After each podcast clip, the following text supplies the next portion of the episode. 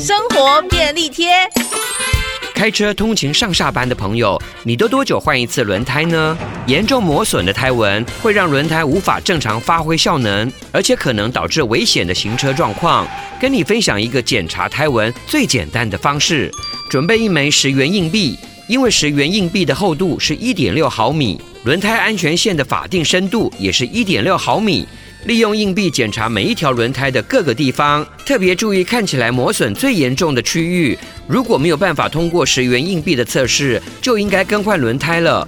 另外，如果你发现轮胎上有不平均的胎纹磨损，就需要请专业技师来检查你的爱车。